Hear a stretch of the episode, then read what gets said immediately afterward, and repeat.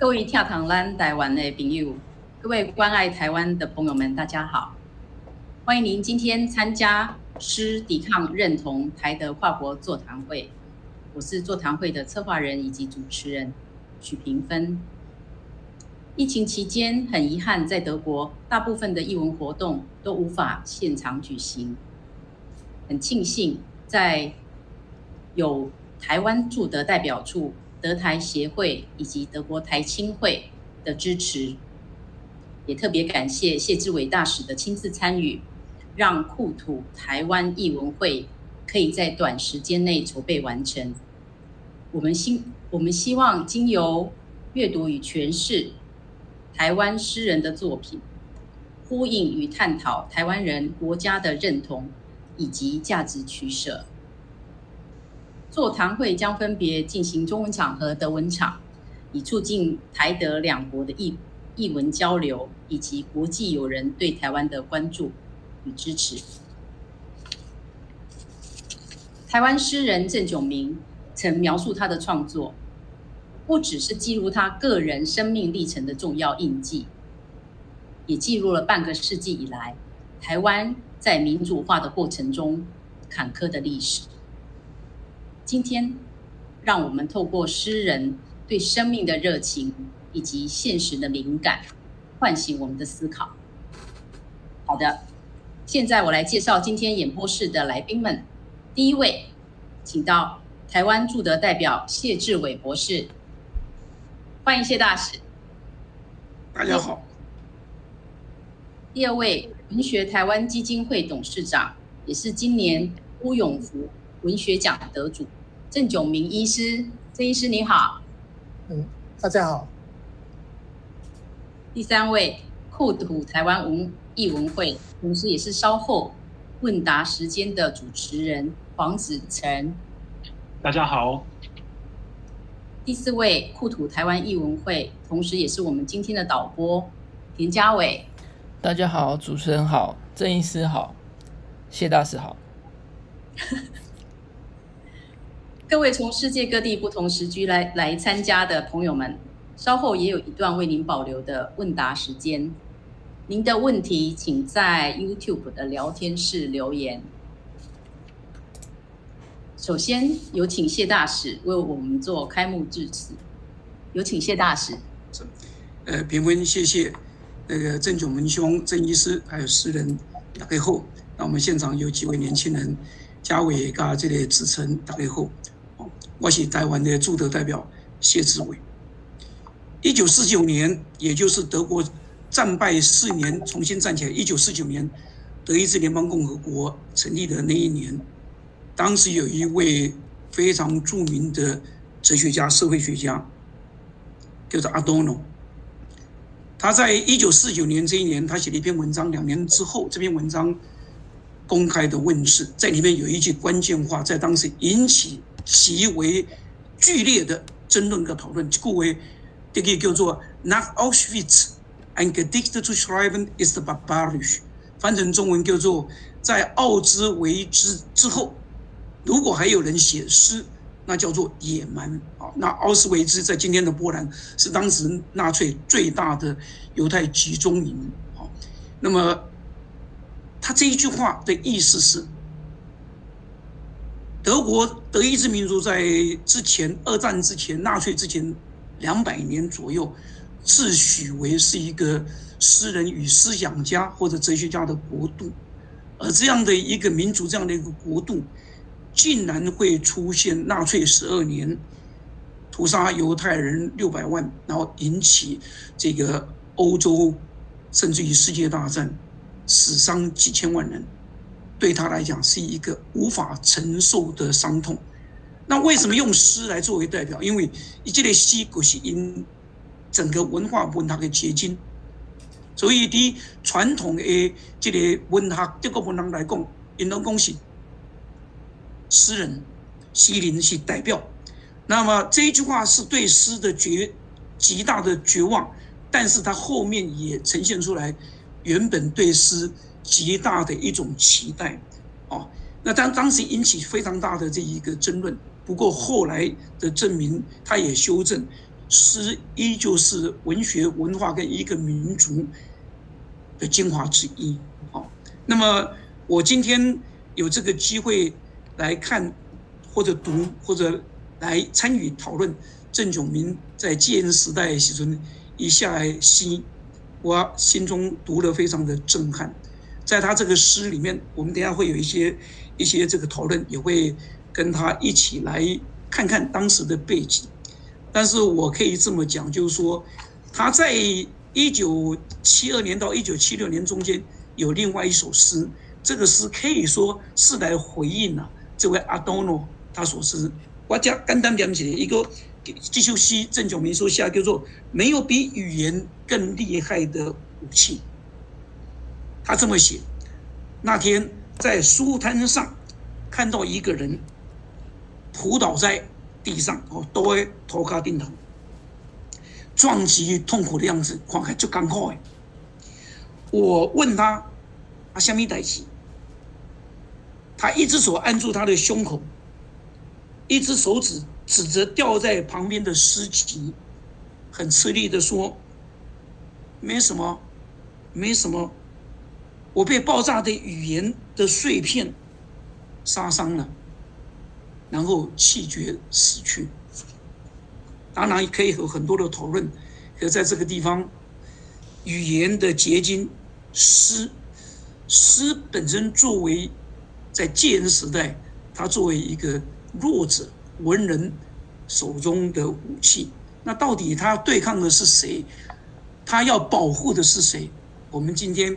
跟郑炯文医师可以有一番讨论，有他诗作的后面的诗学，有他那个时代的背景，有他的亲身经历。对我来讲，郑炯明医师在建时代写下这首诗，写下这些诗，是传达了他个人到今天永不永不停止的对台湾永远的爱。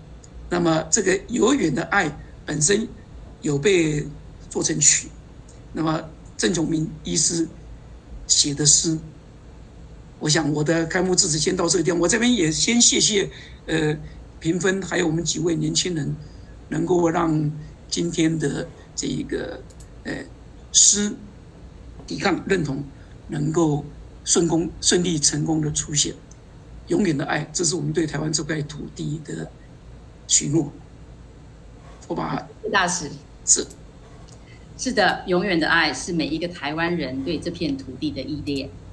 曾医师曾写下这个深刻的感受，而这个心情由陈武雄老师作曲，于二零一一年首次发表于高雄市音乐馆。十年后的今天，由吕德钢琴家刘彩瑜伴奏，声乐家黄雅中为您演唱《英万的爱》。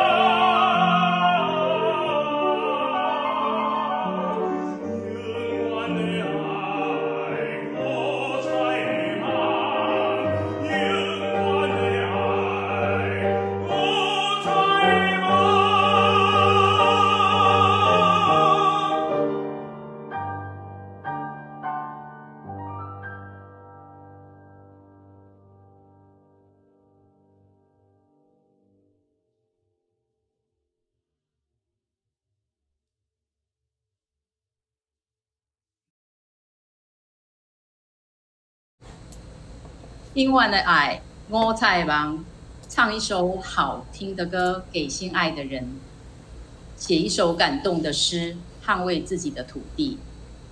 郑九明医师在一九七二年写的诗《狗》，谢大使曾经在他的诗评中定位这首诗是台湾抵抗美学的代表作品。现在，请郑医师为我们朗读谢大使语坛评论。有请郑医师、谢大使。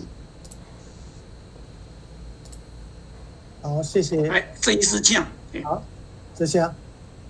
啊，我是郑九明，感谢台湾驻德代表处谢大谢志伟大使与工作人员辛苦的策划师抵抗认同这个座谈会，让我有机会透过视讯和各位见面，谈谈我的诗，朗读我的作品，我感到非常荣幸。现在我就来朗诵这一首歌。我不是一只老实的狗。我知道，因为老实的狗是不会的。在这样漆黑的晚上，我的主人给我戴上一个口罩，好让我张不开嘴巴会叫，吵醒大家的美梦。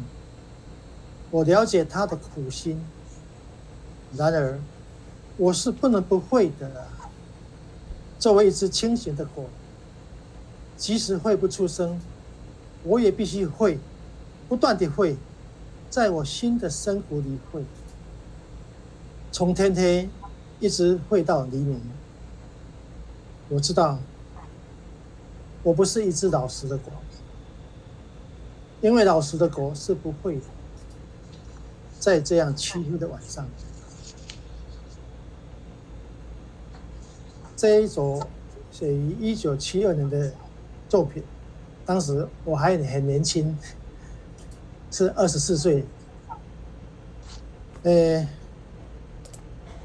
一九四七年二月，台湾发生二二八事件，隔年我出生。一九四九年五月二十日，台湾开始戒严。一九八七年七月初，我曾应北美台湾文学研究会的要求，到美国巡回演讲。就在七月十五日，我在芝加哥的高速公路，坐在我朋友的汽车上，听到宣布解除台湾解除戒严的新闻。我的人生的前半段是在戒严体制下成长的。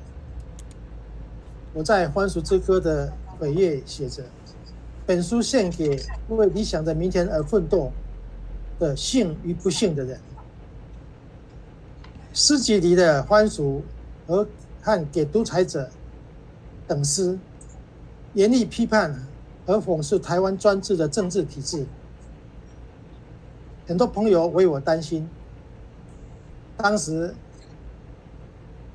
主编第四刊的赵天仪，台大教授赵天仪，有一次对我说：“九明啊，晚上在书桌上读到你记得的那些敏感的诗的时候。”我也心中迫不切呢。在这里，我要向各位报告两件令人惊奇，也是台湾司法史上不曾发生，不放在世界司法史上也是绝无仅有的事。一个是我的诗集《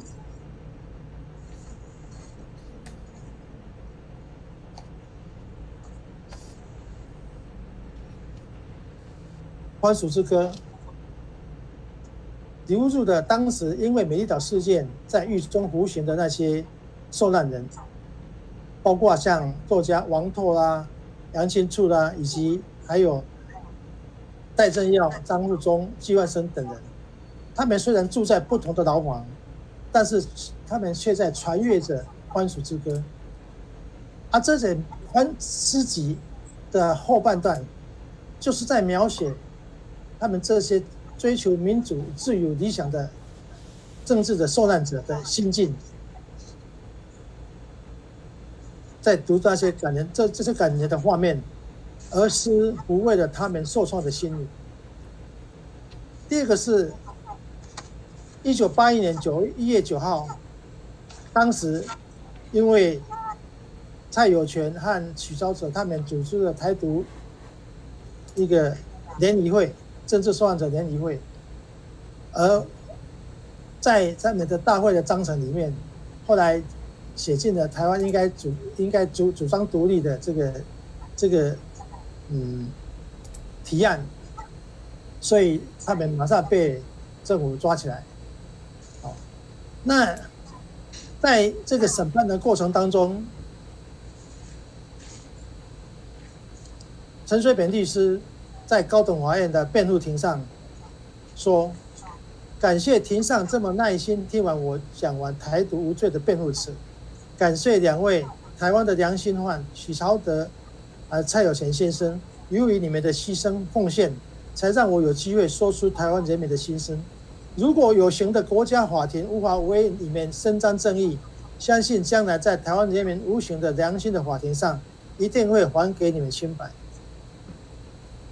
第三，感谢旁听席上的朋友，你们的旁听将是台湾司法史上最伟大的见证者，也是永远抹不掉的伟大的录音。最后，还有伟大的台湾人民，虽然无法到听庭旁听，但是我知道你们也有话说。然后，陈水扁律师当庭朗诵了《给独裁者和番薯》这两首诗，给独裁者创作于一九八零年。欢薯创作于一九七九年，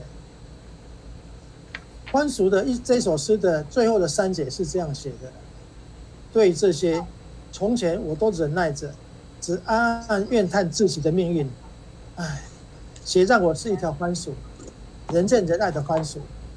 但今天不行了，从今天开始，我不再沉默，我要站出来说话，以番薯的立场说话，不管你愿不愿听。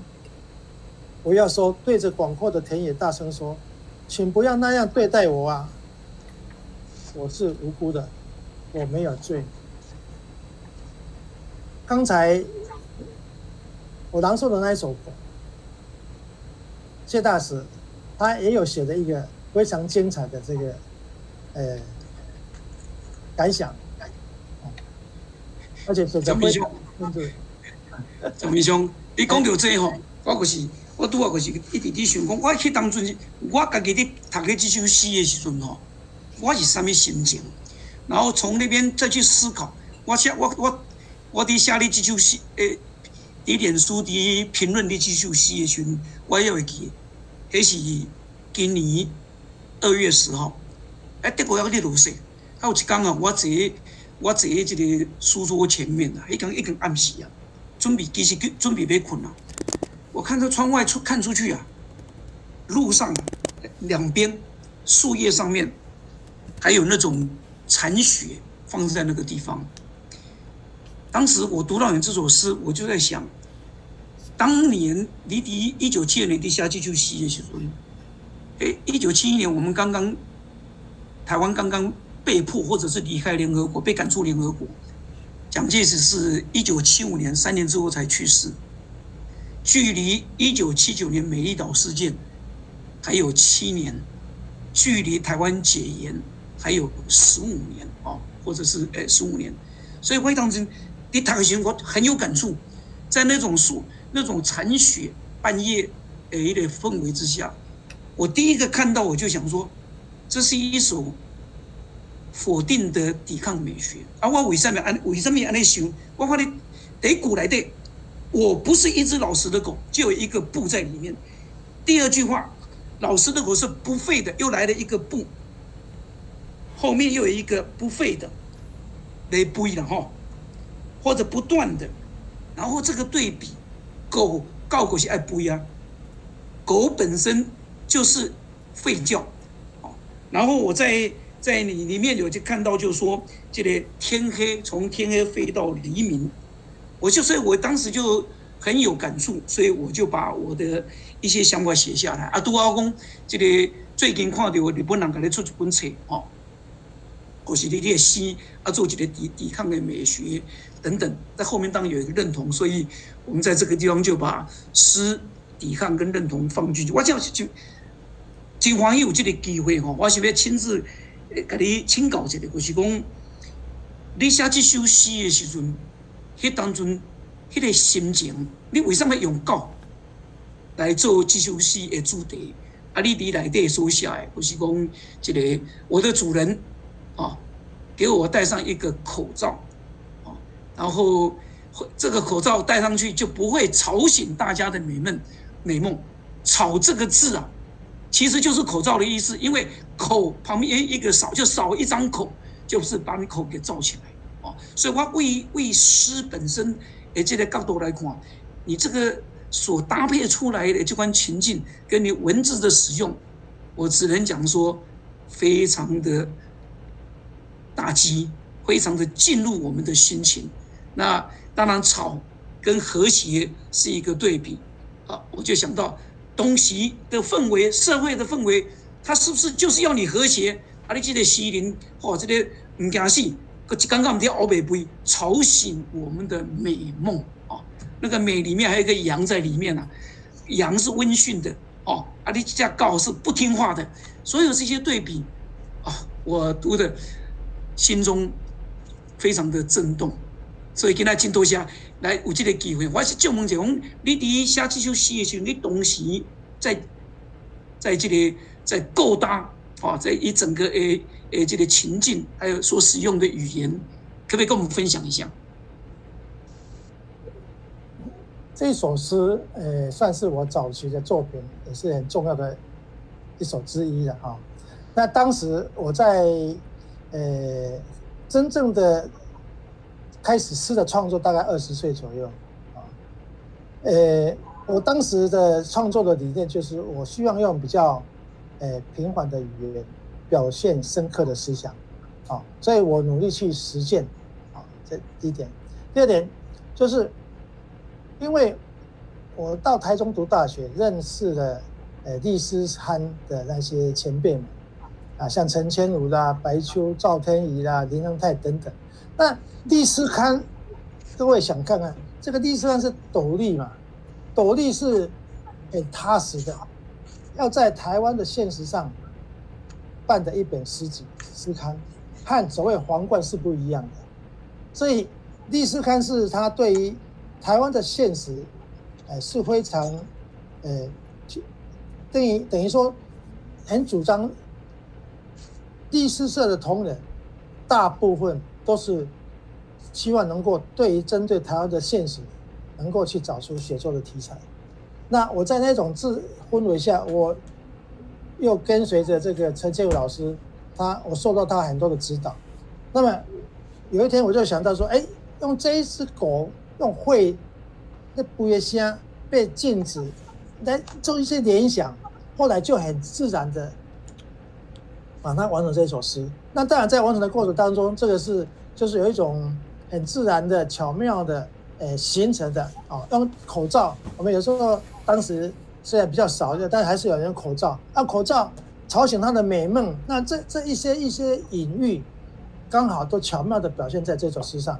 然后最后一段再再再稍微再改变一下顺序，再重复这样，啊，这个变成了一种一种诶隐喻象征性，对于那个呃那样的一个戒严的时代。就是政那种政治的体氛围之下肃杀的情情形之下，他一方面就是要对你的思想，还有对你的一些言行控制的时候，那么其实当时我们也知道台湾的历史的发展发生了很多的悲剧啊。那在表现这些悲剧的时候，我希望是用一种比较不一样的方式来表现。所以你可以看出这首歌里面也没有很。很激情啊，也没有很很那种激昂的那那些那些情绪在，而是很客观的叙述的那些，慢慢把它呈现出来。那这个我说到这里，我稍微谈一下，就是其实我早年的就是在那个年纪的时候，我从历史刊看到这个陈千武先生他介绍了德国的二零年代和三零年代的新极物主义的的诗作，那是一次第一次大战以后的一些。它出现的成时间不是很长，大概是经过十几年左右。他代表诗人像雷马克啦，还有啊作家雷马克，还有这个凯斯特纳等等那些作品，他有翻译的不多，但是我觉得也是也也有收获。就是他们那一种诗的呃写法，那种对文学艺术的掌握，他们就是说，他们非常表反对表现主义，他们希望能够在表现文学的时候，需要用比较客观的，用比较那种叙述性的、客观的啊，有点类似报道性的，但是里面有深刻的思想。那我就从那边也得到了一些领悟，所以这首诗也算是很很符合那一种。你内底即句话吼，我我我以为我我我要来评这首诗非常吸吸引我，我所以我很仔细给他读吼。我有一个说有一寡说的话，拢用台语来读，尤其是“背”即句即字“背”，咱台语叫做“背”嘛，迄个“背”有一个爆发性。那咱那用用用用中语中文还是北京语来念“肺”，迄个无声哦。肺哦，迄个会无声，所以我听着迄个肺，但是肺戴着口罩是肺不出来，所以那个对比也冲击性，肺背出来那种爆发力很强，所以我就看到你倒数第四行要来对吼，你讲天黑一直废到黎明，这句话我在那边琢磨了很久呢，废到黎明到底是从时间一直废到天亮？还是一直废到黎明出现，就是有一个目的性，哦，我觉得这顾威，我不知道你动作想那想，但是这句话在里面啊，它是一个很很微妙的一句话。我你是天黑背个时间了哈，背个烧香背个黎明到，还是讲哦黎明不到，我我也背个背不停。那这个作为作为这个诗人来讲，你认为你下一届？今天留下的这一些，留下的这一些诗，回头再来看，台湾现在已经有所谓的转型正义嘛，哈，回头再来再来看，那么我知道你在过去那些年里面，其实戒严时代或戒严时代之后，你就这一块的观察，题目非常的写实，但是诗本身也非常的文学，一度啊，我特别公留你的办，哦，是不是在这方面，你你这方面？也做了一些创作吗？呃，我想讲的在从从天黑一直会到黎明的对吧？哈，这本来很单纯的，只是说从天黑半夜一直会到黎明，这是一个解释嘛。那也可以解释说，一直会会到这个这个等于光明出现了，那就时间就更更长了。它有双重的解读，都都都算都可以。啊，都可以啊。那有时候诗人在思考的当中，有时候，呃，不管你可以说是灵感啊，或者说你因为你受到了语言的那种那种训练，还有把你想要表达的那个思想，把它互相的结合，巧妙的结合，然后要结合的非常的自然。那我在写这些所谓抵抗的诗或者是批判的诗，我很注意到一点，我非常严谨的遵守所谓诗艺术的这个。这个等于那种艺术还是要会被称为文学诗艺术，还是要有它的标准，有一些不成标准的标准。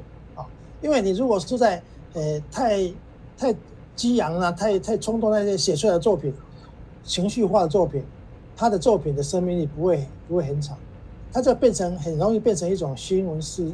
那新闻诗的话，它的生命力就比较就比较长，就比较短，就会变得比较短这样。你讲有这哈，我我我另外还读了，读到你，你之前刚也提到新新闻式的一时的这种，哎，这种反应，还有作为文学它机理所带来的那种感动的力量哦。你我在你写到有一首诗叫做《童话》哦，我读了就掉眼泪哦。可不可以跟我们说明一下这个背景？呃，这首童话这首诗哈，是写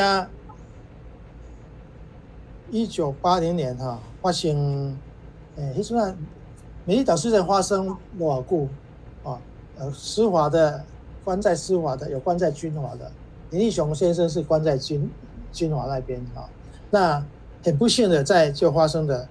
二八这个惨案，就是在林义雄家的住处，他的妈妈还有两个像谁啊？杂一杂一呢？被杀害的。啊，当时是他的秘书，就田秋瑾回来看到，还有另外一个这个女儿，啊，焕君，她也身受重伤。这个这个是在当时各位可能也没有体会到那没没有亲亲身经历那种那种那种非常悲惨的那种事情啊。可以说发生事这个事件以后，整个台湾的媒体啊，等于休克了，我可以这样形容，因为。从来没有这样过，但是到现在凶手还找不到，啊，这个很奇怪啊。那，呃，这个事件惨案发生以后，有很多人啊，诗人啊，作家想要表达这样的，呃，一一些心情呐，哈。但是有一些写着诗啊，有写少，甚至有一些用小说的形式来写，但是不知道怎么样，我想要写，我也想写，把我的心情表现出对这个事件，但是。想了好几年都想不到，经过了五年，我在第五年的时候，突然有一个出现一个灵感，一个 idea 来以后，我就把它说啊，我找到要表现的形式了以后，我就很快的就完成这首诗《童话》。好，那么现在我就朗诵给各位听，《童话》纪念一对孪生女孩的死，是一只黑色的童话。不幸里面成了故事中的主角，多少人叹息，多少人哭泣，也无法缝合流血的伤口。带着惊惶，带着苍白的纯真，你们提早离开了这丑陋的世界，变成两只无翼的天鹅，飞翔一望无垠的穷空。我说，小女孩，你感到孤单吗？如果我的诗句不能与你作伴，请继续飞吧，不要回首，一直飞到黑夜的尽头。啊，那时你们会恢复原来可爱的模样，不是一对亭亭玉立、散发着爱与希望的女神。那么，我这首诗把一个悲剧处理成这样的一个方式，我没有在诗中去。谴责凶手的残忍、可恶等等，我把它提升到另外一个境界。因为刚才我也谈到，如果你写这些呃关于政治啊，或者是其他现实的那些事情作为题材，把它写成诗的时候，最忌讳变成一个新闻性的诗。诗新闻诗的话，第一次看起来还不错，有感动；第二次他的感动度，第三次就会慢慢慢慢慢慢减低了。可能五年以后你就。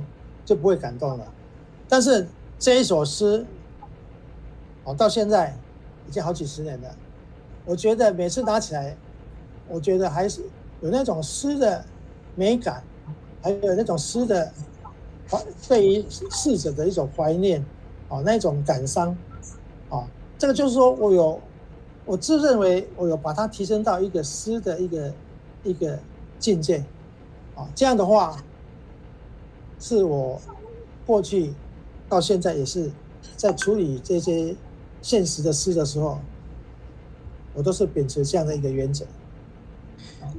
我用一个比比喻哦，这个比喻就是讲，这个西啊，他的他的他他在这么多的讯息里面，他要用比较短的语言啊，比新闻报道短，比小说短，呃，长短篇小说都还要短，所以。很像一个一杯苦涩诶，这个 espresso 啊，它不是 americano，它是这个 espresso。你拿定义来对哈，西叫这个 dict，dict 这个字啊，后面那个 dict 其实就是浓缩的意思。这懂德文都知道，那个 dict 其实是浓缩，就是把一件事情的也也本质也精神，用这个语言本身所内涵的力量，把它写出来。所以你讲你讲个完全完全不唔对啊！经过这么多年，有时候你就希望刚才不敢拿出来读呢。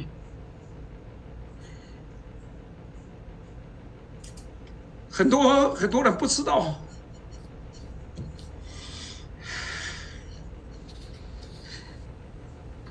你熊妈妈被捅好几好几刀的时候，那时候会。他一对双胞胎，平均加亮军七回，也都是好几刀。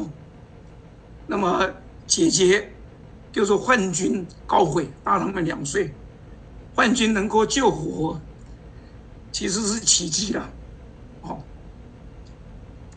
你这出戏来的又出现了“黑夜”这个字，黑色的童话。黑夜，潘先我想请教一下，你对这能力，当你作为一个诗人，我看到里面有这样的一个童话本身其实是美丽的，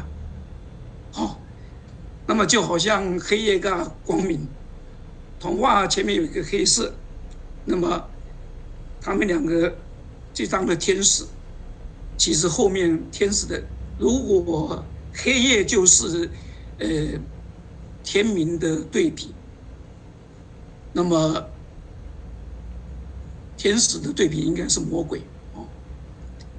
那差不多经过四十几年了，到今那里四十一年了，其实这个案子还没有破嘛哈。所以某种程度，好像台湾的黑夜，我这么问好了，你感觉台湾的黑夜过去了吗？应该是还没有，因为在台湾现在有一个很大的问题，就是不只是我们的问题，还有外面的问题。像这拜这个武汉肺炎这样代际，我们就可以看得出来。啊，这个诶，下面下面代际，就是讲这个武汉肺炎，哈，就是武汉肺炎那些疫苗的问题，现在最。最接近的嘛，哈，本来这是医学上的问题，但是它都被变成一个很政治上的，还有对政治上再加了很多的那种因素下下去的问题。是，好，那回到刚才你讲的这个这个童话，童话应该是给小孩子欢乐、希望、喜悦等等的，所以我说用这个黑色童话，这是一种象征性的。开始我就说这是一则黑色动画，不信你们变成了故事中的主角，就直接就切切入了。所以这首诗一般的在当时发表以后反应都非常的好。那后来林英雄先生在他的老家，他也成立一个这个纪念等于纪念的小学的纪念室，在他们自己的地方，他也收集了一些有关于这个事件的诗啊啊作品。哦，他这首诗也放也放在里面。那经过了好几十年，大概四五年前，我有一次到台北去，我跟我的好朋友李明勇先李明勇先生，那我们吃完饭去散步，饭店出来去散步，刚好我说，哎，经过这个义光教会，就是这个事件发生的地方，我忽然说，哎，我们是不是当时？呃，我曾请一个朋友把它写成这个书法哈，一个一横的，一个横幅的一个书法，就是这首诗。我说当时有送到送给他们，不知道现在还在不在。哦，那一天是刚好礼拜天，他们有在做礼拜哈，那我就进去到这个当时这个惨惨案的发生的地方，澳门就从旁边过去接走到地下室，因为当时是在地下室。哎，在地下室还放着那那那台钢琴，钢琴的上面就是放着这一首诗，让我觉得哎，也是蛮蛮感动的啊。不是说我的诗放在那边感动，而是说这个一个文学作品，这首诗描写一个悲剧，然后放在悲剧的场所，然后经过好几年，其实应该是三十几年以后，我又回到原地去看那些作品。就是很感慨。其实你你讲的这个伫德语来对吼，这个啊对，我回去有有一些机缘呢，我就认识了幻君，就认识了幻君，然后我也知道，也知道他后来他到了，因为送到美国去救治，然后就在那边成长。他后来嫁给一位虔诚的基督徒先生嘛，哈。那我也看过他。在有些时候回忆或者是描写他的那些呃当时的情景哈。我刚会问说，黑夜过去了没有哈？台湾的黑夜还没过去，但是我看到焕君后来他所写的一些，不管是回忆也好，或是一些随手笔记呃笔记也好，我从他所写的那一些内容里面，我看到的光明，啊，那不是没有仇恨这两个字，没有怨恨这两个字。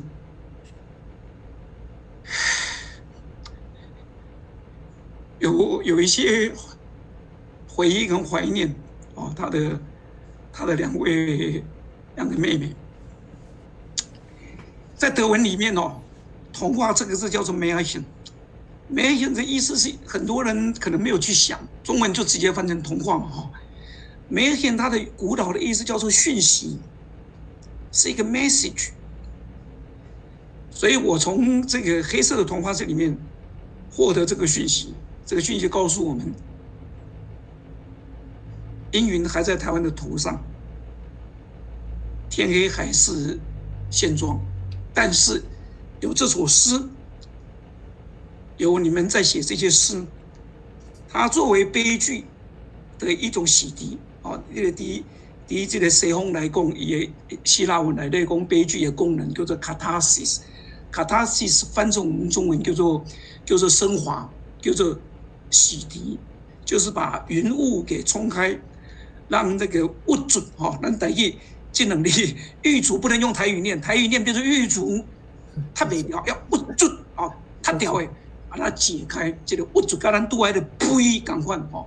那我有有这我我今天其实别用这个机会跟你写东西啊，就是有有这些诗，让我们那个。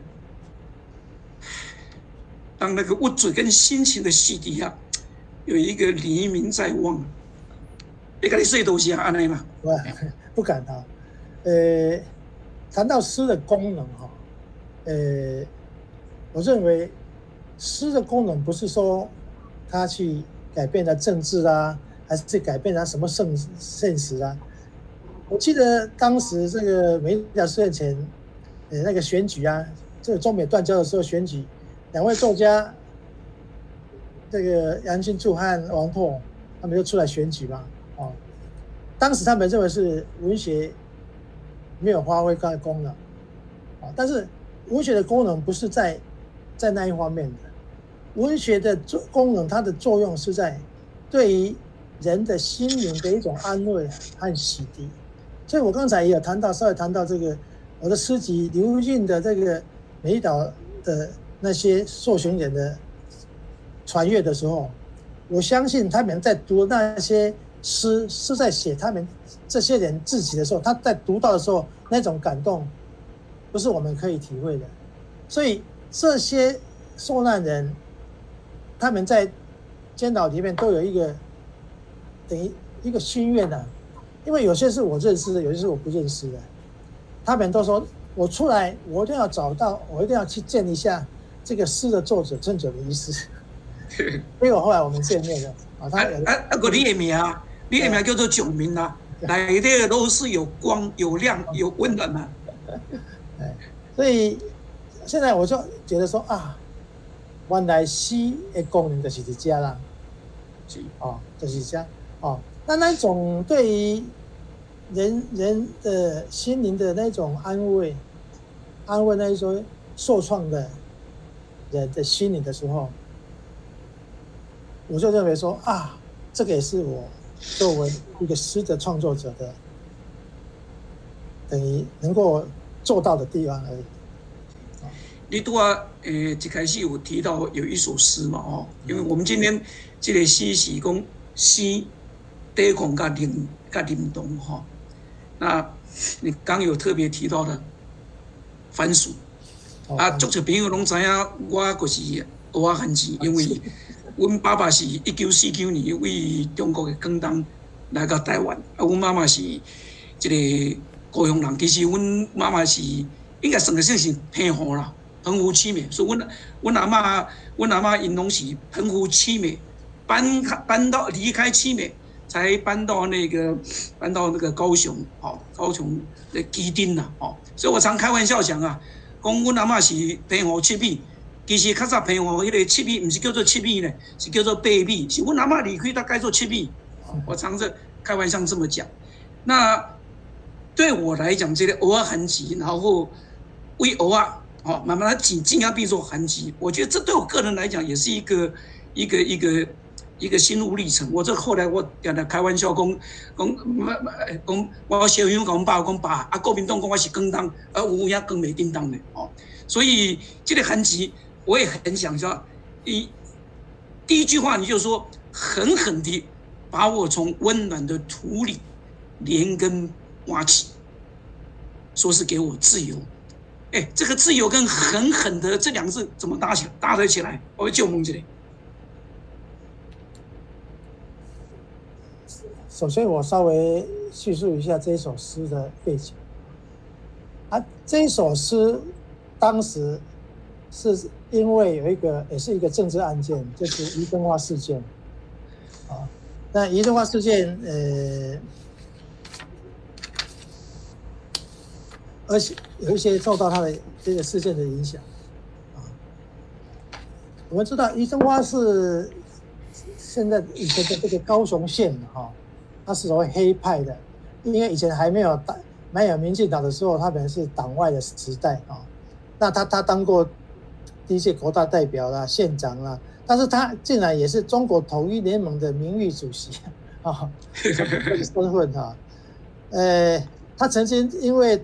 独子哈被判两年了，就是这个这个保外就医哈，后来这个很很有意思，他是因为跟他的儿子，因为吴泰安的判断案被捕了。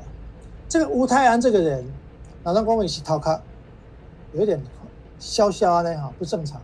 因为他跑到日本去了，要偷渡回来，然后接近于登花啊，弄铁的。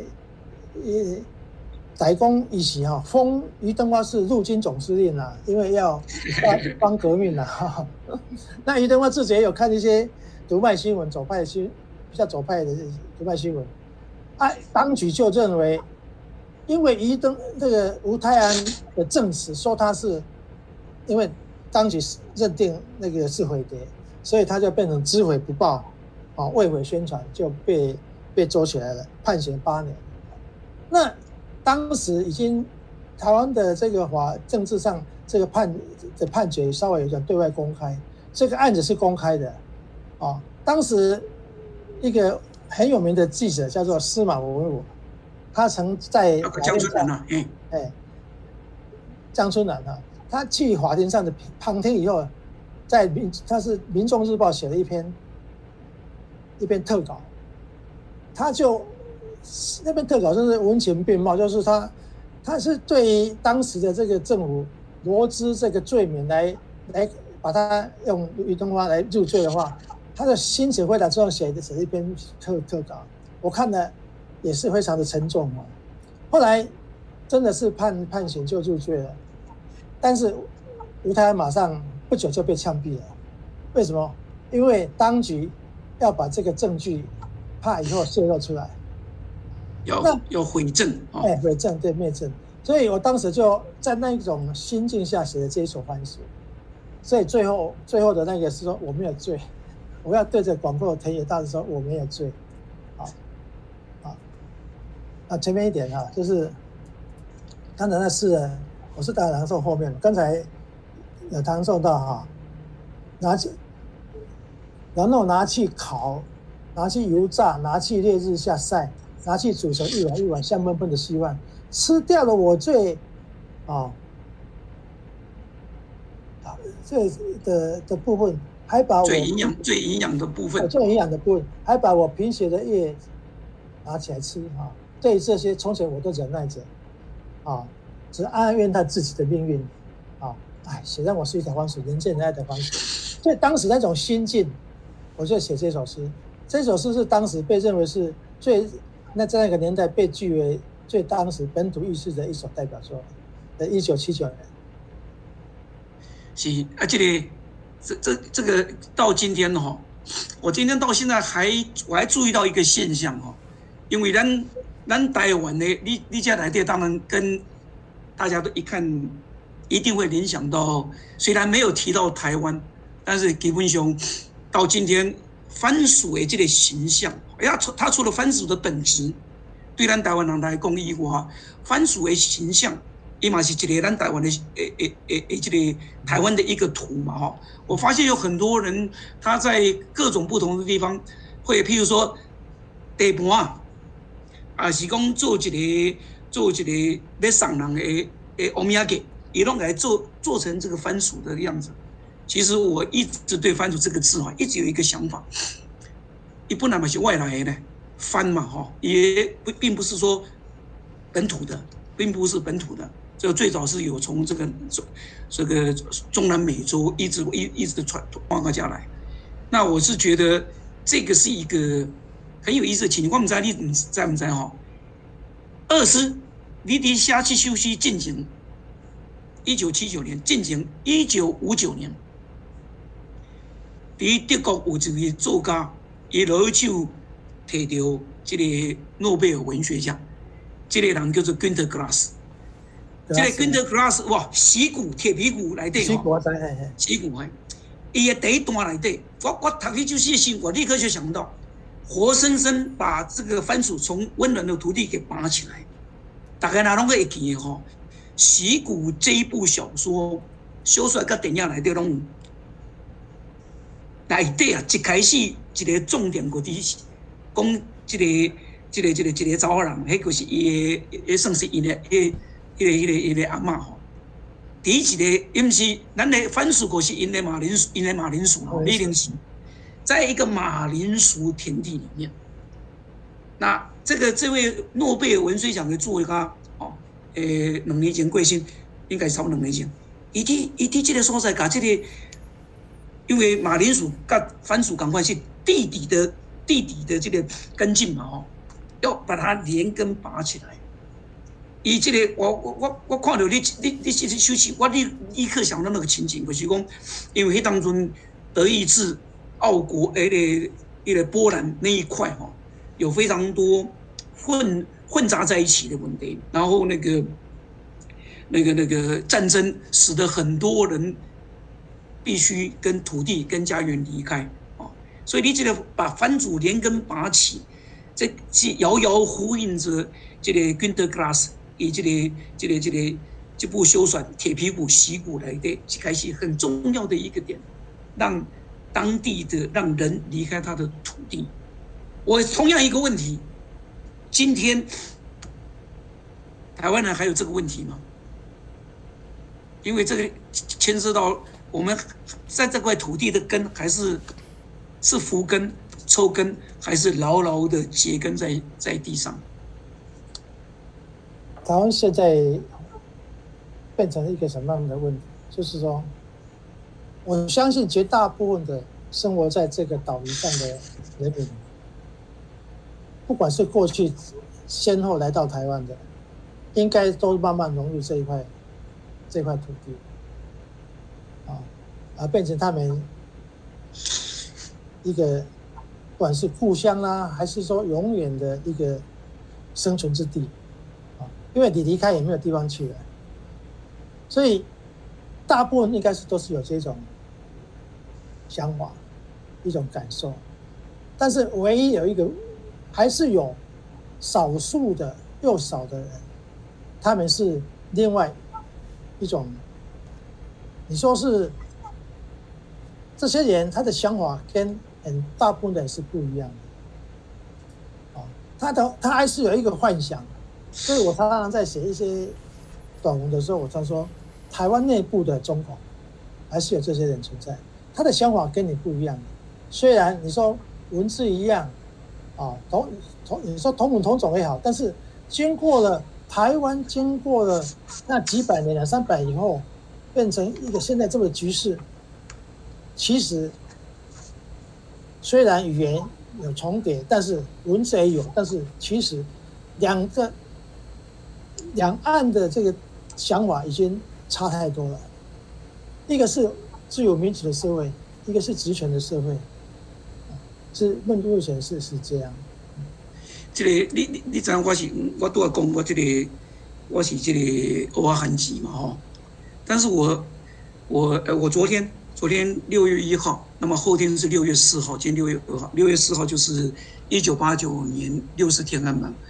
我昨天跟全球大概有呃超过一百位啊，那发言的大概有三十五位左右。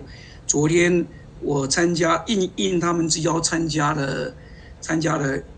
点为六四点一根蜡烛的纪念啊！我跟这一些好，包括大家所熟悉的黄呃王丹，还有我们现在也在台湾的乌尔开西，他还是那个立法院人权还是联人权委员会的主席等等。那我就觉得哇嘎，现在这里面哦，那个王丹是是中国人汉族啊，那乌尔开西是这个是维吾尔族。那我跟这一些。这一些朋友从在台湾当年读书，在德国到现在在德国，我我跟他们真的，我觉得跟他们像兄弟姐妹。我们有一个共同的语言，我们有一个共同的理念，这个理念叫做自由、民主、人权还有尊严。所以我看尹家郎是很可以谈得起来。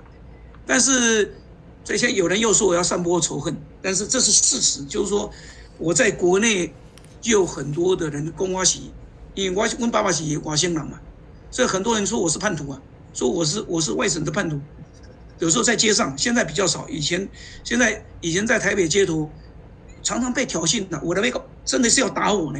现在比较少，哎，是我在德国他打不到，哎，这么金牌供哈。那不管怎么样，我就常跟台湾的员工，如果你的认同诶基础，哦，那这块土地是像。脱了根的番薯被拔掉，那我就什么叫做同文同种？同样的蚊子咬起来同样的种，这叫做同文同种。那那只蚊子就是就是中国共产党嘛，哦。但是我个人一直我不放弃了，我我一直觉得，因为我们还有金恒伟，哈，譬如说啊之前的傅政，啊之前的殷海光、张忠栋，我现在随便想一想，哦，都都可以觉得这个漆黑的漆黑的夜晚还是会过去的，哦。但是。同时，说真的，也感受到，也感受到有一种危机感。那这个是很多台湾人所有的。那这时候来读读你的诗，它又有一种，又有一种 release，有一种一种希望啊，大概一种洗涤啊。谢谢谢大使的导读哦，让我们在在这么短的时间内可以走一遍五十年来台湾民主的历程。也谢谢郑医师哦，写诗写实写台湾，呃，用平凡的语言跟他深刻的思想来安慰洗涤台湾人人心。嗯，谢大使刚说，哎，阴云还在台湾的天上，那我们相信黎明哦，黎明在望。那现在接下来有二十分钟的一个观众问答时间。呃，您在聊天室写的问题哦，刚刚看看大家在这个线上都不离不弃，就是努力的，就是看，所以现在我们尽可能请嘉宾为您回答。我现在把时间交给我的联合主持人子晨。谢谢评分。那呃，现在我们来到了我们 Q&A 的时间，感谢观众在这个聊天室的踊跃发问。那就今天的主题，我这边稍微做了一个同整，然后呃挑选了几个问题，想要请教这个我们今天的两位嘉宾，呃郑医师以及谢大使。那呃为了尽量呃尽量回答到我们观众所有的问题，呃请尽量在这个三到五分钟内做一个简单的回答，这样子。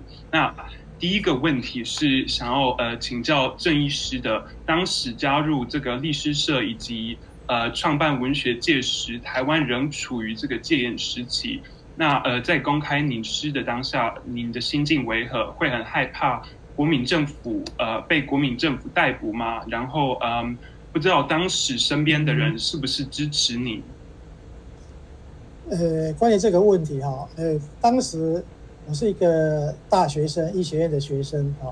那我跟这些所谓呃台湾的作家，他们这些前辈，他们就是呃跨越语言的一代，就是等于是呃日日治时代末期就开始写作，然后到战后要经过语言的转换，经过了十年才踏出来这样。那我参加这个诗社，啊，第诗社是一个本土的诗社，那我们就是诶对于台湾的现实比较关心哦，我们不再写那些啊比较那种所谓嗯离我们现实生活很远的那些那些作品，所以很自然而然，呃，大概我在那个年纪写的这些呃非常具有批判性、讽刺性的作品，呃，当时是还没有遭到什么样的一个。一个所谓呃情治单位的骚扰或约谈，是这样。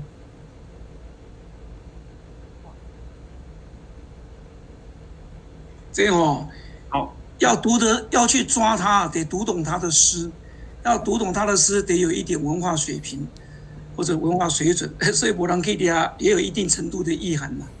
所以我这个呃《番薯之歌》能够安全进入到监狱里面。表示那些乐手他们看不懂。是，嗯，谢谢这个郑医师。那呃，第二个问题是，呃，来自这个林小姐。那呃，也是请问郑医师，呃，写诗要为了自己而写，还是为了时代或者世界而写？那哪一个比较重要呢？然后呃，请问您一路上如何挺过来，成为呃一位伟大的诗人呢？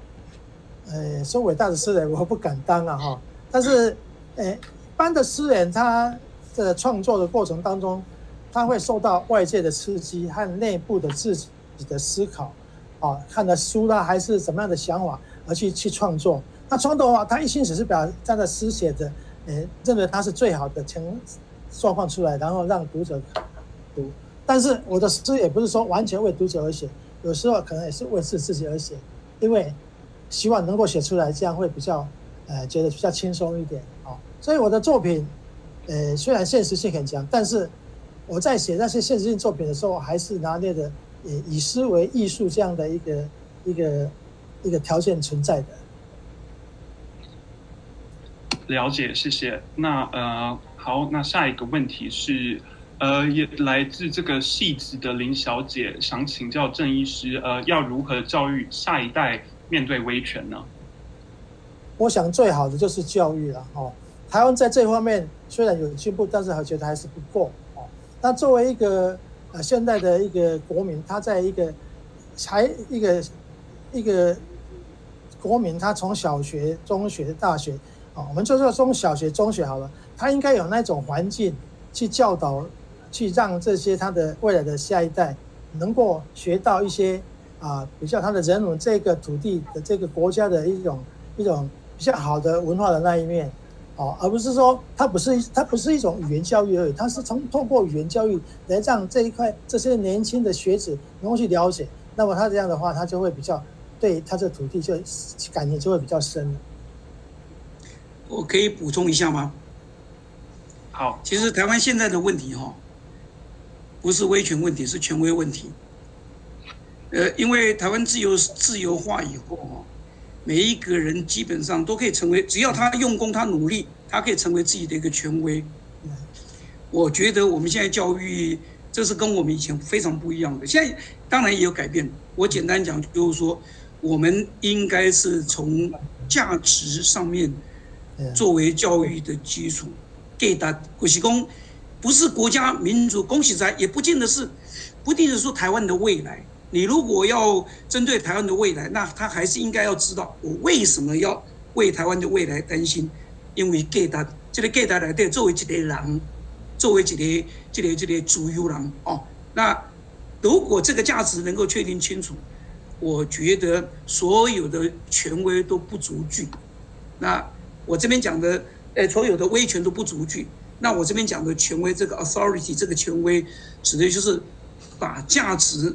把自由民主作为最高的这一个权威，你就不会怕中国或者是哪里来的这个这个威权。谢谢。呃，那这个呃还有一个问题是来自这个王小姐，那她是说这个，嗯，郑医师在作品《狗》里面用表达了呃用表达了许多层次的对比意象，表达了对抗的意思呃的思想。请问郑医师，您在一九七零年代写下这首诗，这是当时您对台湾政治和社会的看法。身为诗人，您经历过台湾许多重要历史时刻，嗯，面对当代的台湾。您是否可以给我们一些期许？谢谢。哎，呃，那个李晨，你可以先问下一个问题给那个呃谢大使嘛？那个郑郑医师现在嗯，OK，好，呃，那呃。这个问题，呃，就是下一个问题给谢大使。那，呃，请教谢大使，香港大纪元记者梁真遭受人身攻击，难道言论自由已死？台湾人如何能够协助？呃，政府部门可以有计划接受香港移民吗？第一个，我其实整体来讲哈，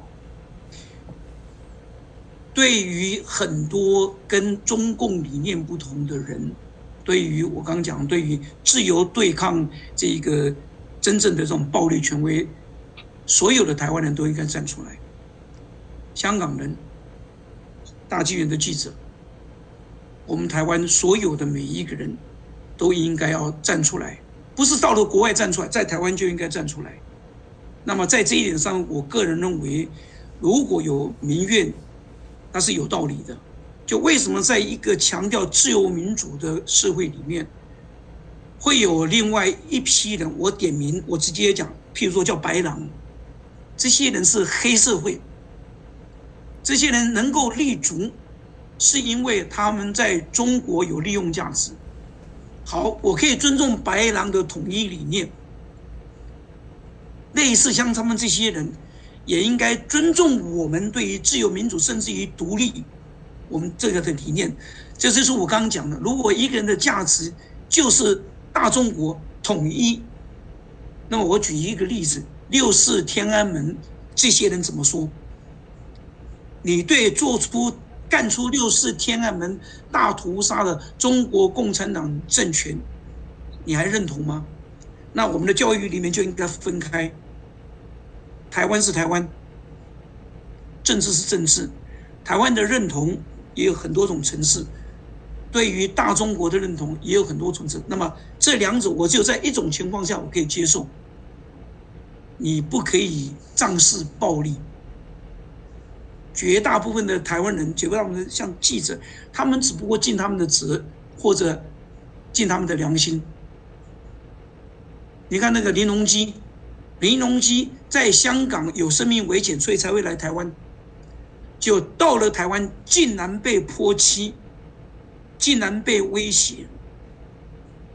我觉得作为台湾人，我很丢脸，我也没办法接受。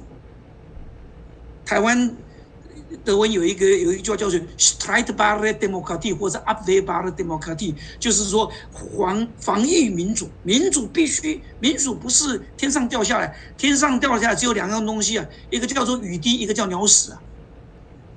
自由民主没有天上掉下来的，你要去防卫它，你要去，你要去为它捍卫它，不然的话，像郑炯明医师他们那一代，他们是冒着生命的危险，不管有没有被牺牲，他冒着生命的危险，我们责无旁贷啊，不是只为自己人，要为所有的自由人，那尤其是在等整个所谓的这个华人文化圈里面，台湾人有这个义务。不要让暴力在台湾出现，这种暴这种暴力。是的，嗯，谢谢谢大使的回应。那嗯，现在呃，再请教这个呃郑医师，呃，刚刚嗯这个我问的问题是来自我们的观众，叫做王小姐。那呃，她是问说郑医师在作品里呃作品狗里面呃用表达了许多层次的对比印象意象，表达了对抗的思想。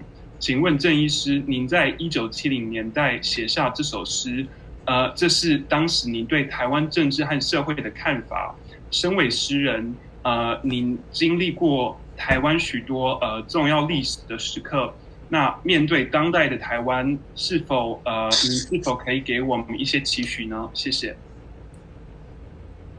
呃，有时候我觉得啊，就我个人的生命的历程来说，呃，过去我刚才有谈到，我的前半生是在戒严时期长大的啊。那随着台湾的这个呃民主的发展，虽然很坎坷，但是往是往好的那方面去发展的，这是令人比较欣慰的。那呃，就我的创作历程来说，嗯。其实我知道，我们都知道，尤其是这个本土的作家，尤其像像以前那样的一个时代，我们都是被当局是监视的。但是因为像呃律师社这样的一个刊物，它是比较纯粹文学的，它没有走上街头哦，所以它只是旁从旁监视的啊。呃，后来我们在。创办文学界的时代，文学界是一九，其实一九八二年，一九八二年啊，民国七十一年，一九八二年成立的哈，在当时，呃，负责监视我们的是警备总部警总的时代，他这些人其实位阶都不高，哦，那他会到印刷厂去看你，偷偷的看你的这个。要印刷的那个内容，看看什么东西是有什么东西。有一次啊，呃，这个调查局打电话给我，他说：“你们这个这个文这个这个文学刊物里面啊，有一段写说，呃，这个从某某人接受这个蒋经国的邀请去吃早餐，然后。”吃完以后就要写捐献多少钱哈，呃，因为小说家在美国的这个廖廖先生的这个作者，他让他写出来了，他就说他在他在调查这个廖千山这位作者是谁，我就说故意说他是从美国投稿过来的，我不认识啊，我不认识啊，这个第一点。后来这个高雄市的新闻局啊，就。约这个我们的这个编辑啊，去去说那一段哦，刚才我谈那一段那个你们要删掉啊，哦，不可以不可以印啊。那我说啊，我们已经运好了，怎么办呢？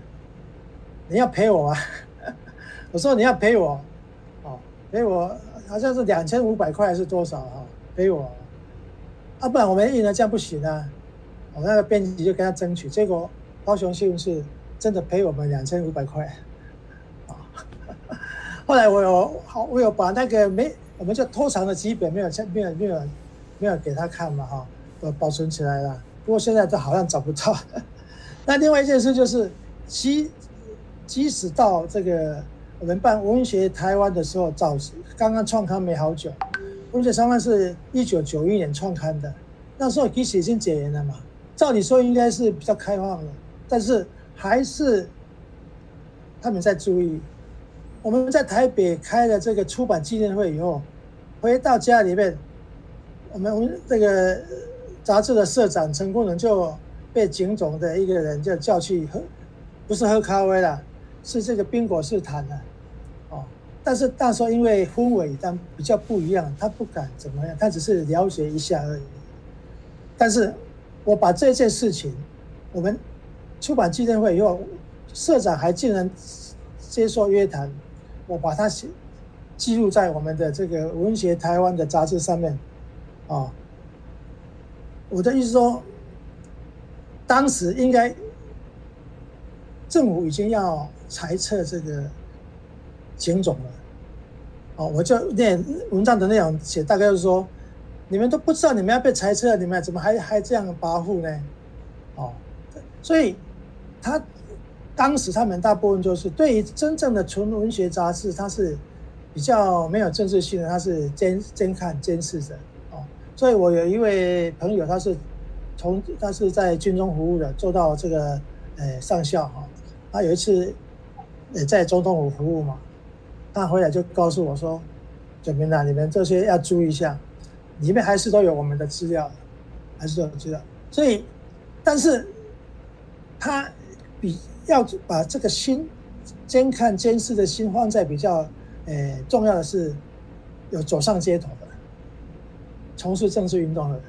那对于这个纯文学的的这个方面，他是他是做资料而已，是没有什么。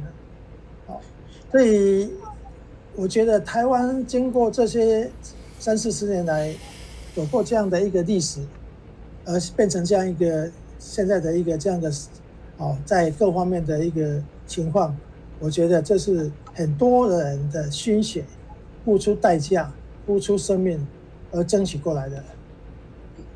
那个我补充两句哈，那个走上街头的，或者说或者说看你们在跟谁接头啊，这也是一个重点哦。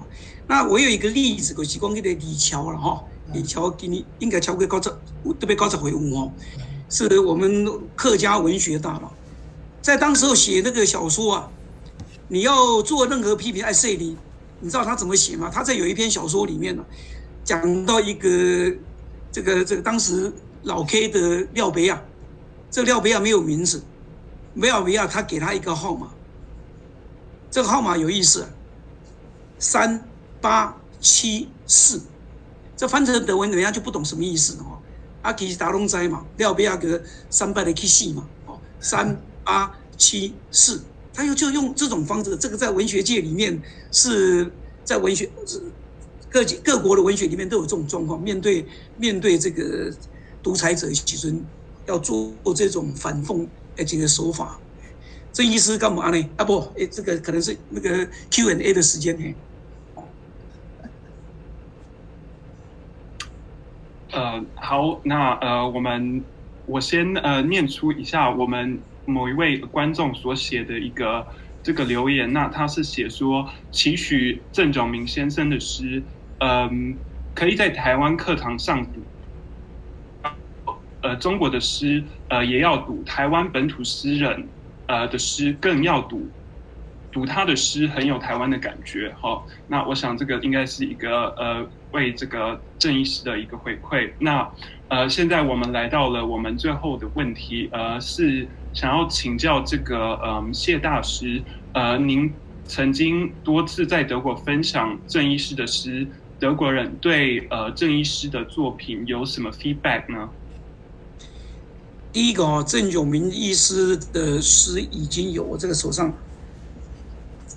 这一本啊，他的中文叫做《白色的思念》，那么他有一个德文名称叫做《Gedanken in Weiß》，这是一位汉学的学者，叫做 Tilo Diefenbach，Dr. Tilo Diefenbach，他有个中文名叫做蒋永学啊，是那个他已经把它翻成，应该是两年前翻成的这个诗，在德国里面，那么。在德国这一边，一般来讲，对我们台湾的诗是有一些少部分的一些讨论。那这这一本诗集，我本来两年前我们就要邀这个郑医师过来，然后有一个巡回。那因为各种关系，后来又因为 SARS 呃那个那个呃疫疫疫情的关系，所以我们就暂时是延后。那我在这个地方，我也顺便可以讲一下，我们六月十五号。六月十五号就是两个礼拜之后，六月十五号，呃，针对郑炯明医师这一首诗，就是《狗的 hunt》，也已经翻译成德文了。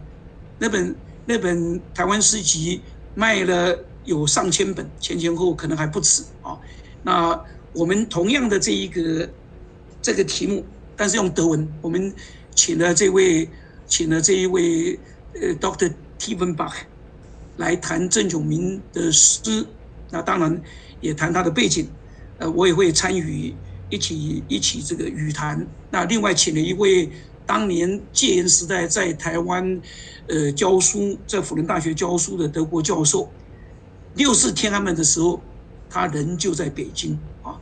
那么呃六月十五号我们会来谈这首诗，然后会来谈台湾，会来谈这个外国人怎么看。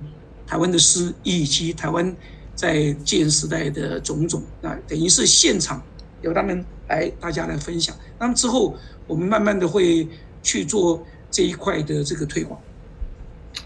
好，谢谢谢大师。那由于时间的关系，今天的 Q&A 就到这里为止。嗯，很抱歉如果没有回答到所有观众的问题。那嗯，也谢谢郑医师与谢大师的精彩回应。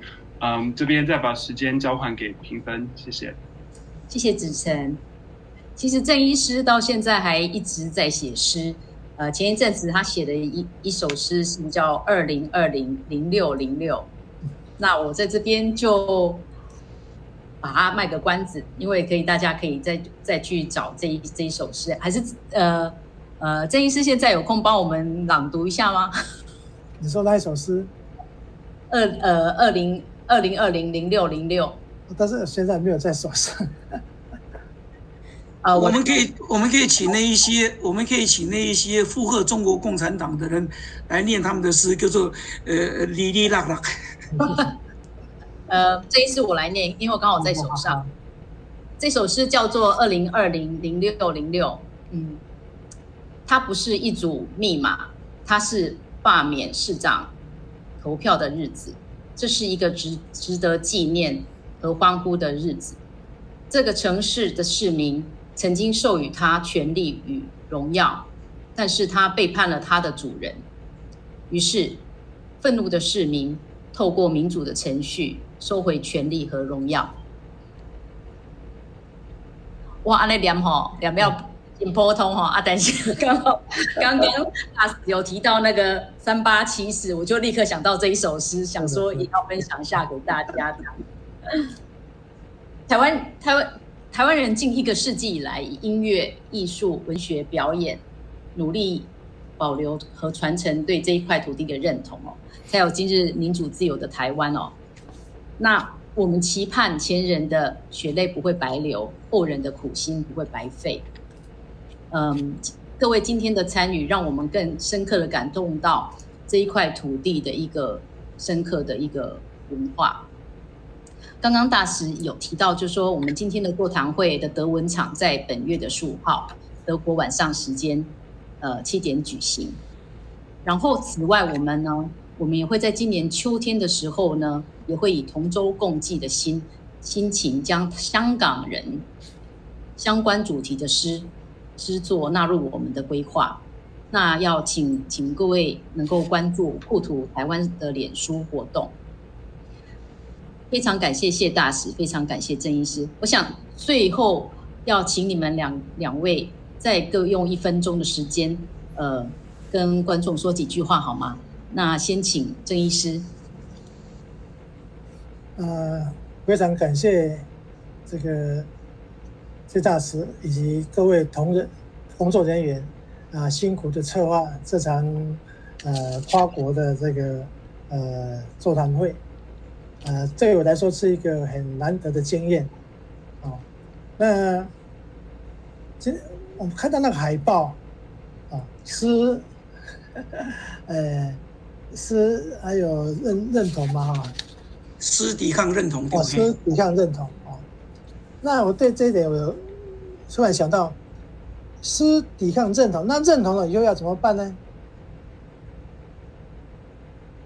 哦，我也想到这样。忽然我又找到这个，呃，许大教授，在有一次在谈我的诗的时候，他是用这个主体性的建构。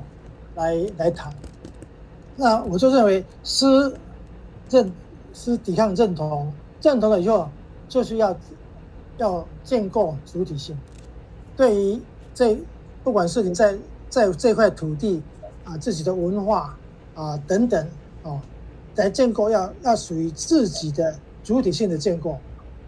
那要从个人的主体性的建构，进而变成集体性的建构。这样的话，就是对于我们台湾的命运的未来，会有一个决定性的往好的方向来发展。啊，这也是我们不只是我个人，我相信活生活在台湾这块土地，以及在世界各地的从台湾出去的人，应该都有这样的一个共同的想法或者说梦想。谢谢。